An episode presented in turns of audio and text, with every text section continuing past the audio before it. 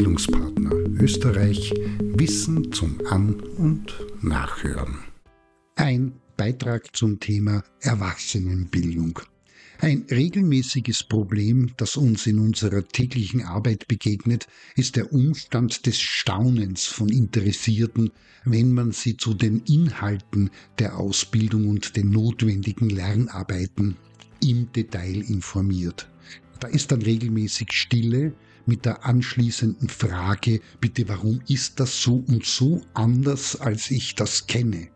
In der Praxis habe ich das nicht gesehen und da war von all dem auch nicht die Rede. Können Sie mir nicht einfach nur zeigen, wie es geht? Ja, die liebe Praxis. Und da sitzen sie im Kreis zusammen, versammelt um ein Blumenstein und Duftarrangement in der Mitte und da wird dann explizit und implizit von gehirngerechtem Lernen gesprochen, das Lernstilmärchen erzählt und praktisch bedient und hervorgehoben. Es wird betont, dass es kurze Intervalle braucht, Methodenvielfalt, das Um und Auf darstellt, jede und jeder jedes Talent hat und Multitasking wahnsinnig wichtig ist, genauso wie immer noch die IQ- und EQ-Erzählung lanciert wird und man kommt, wenn man sich ein wenig auskennt, aus dem Staunen nicht heraus, was da beispielsweise alles rund um das Gehirn, das Gedächtnis und das Lernen Fiebertraum ähnlich fantasierend dargestellt und feilgeboten wird. Ähnlich ist das mit den Trainingsthemen, die verstümmelt auf fünf, sieben oder zwölf Tipps vier Klugheiten und zwei Merksätze zusammen reduziert und als ultimative Lebenslern- und Erfolgsweisheiten angepriesen und empfohlen und gleichzeitig regelmäßig an die um- und mitweltlichen Verunmöglichungsfaktoren gerieben werden. Fast so, als ob man sagen möchte, alles wäre gut und einfach, wenn da nicht die Welt und die Bedingungen wären. So vergeht Bildungstag um Bildungstag und am Ende verabschiedet man sich nach einer ausgedehnten, sozial höchst kritikfreien Tagesrückschau lächelnd anblickend und zärtlich umarmend und alles ist gut.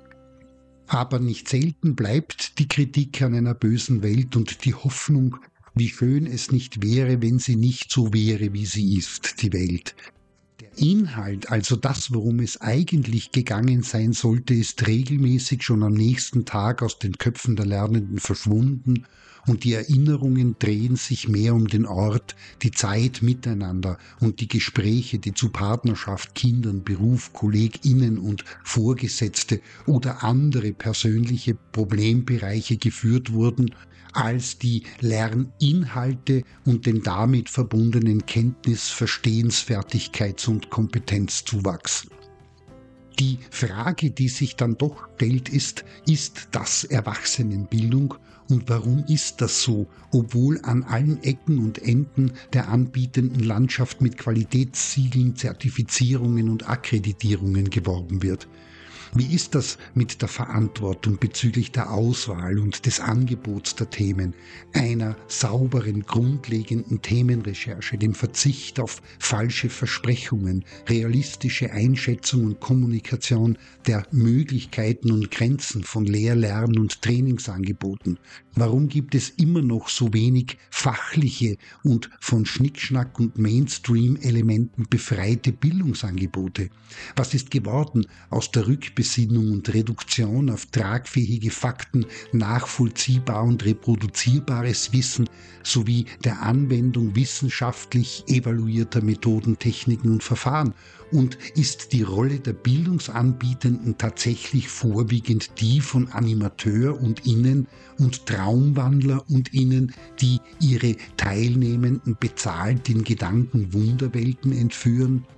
Ich denke nein obwohl man an dieser Stelle oft das Argument hört, die Erwachsenenbildung ist ein weites Feld, da müsse man ein wenig tolerant sein. Denn wenn das Ziel der Bemühungen in der Bildung mehr als lustige und angenehme Tage haben ist und sie zur individuellen und gemeinsamen Entwicklung, zu Emanzipation und in weiterer Folge zu Glück und Freiheit führen soll, dann sind solche Angebote bzw. diese Art des Herangehens und Arbeitens mehr kontraproduktiv als irgendwie zielführend. In diesem Sinne Ja, es verbirgt sich hinter guter Bildungsarbeit immer mehr, als Frau Mann und Divers im ersten Augenblick erkennen kann, beziehungsweise in der eigenen Bildungsgeschichte erlebt und erfahren hat, und dieses Mehr macht aus, was konkret in den Bildungsveranstaltungen als nachhaltige Qualität wirkt.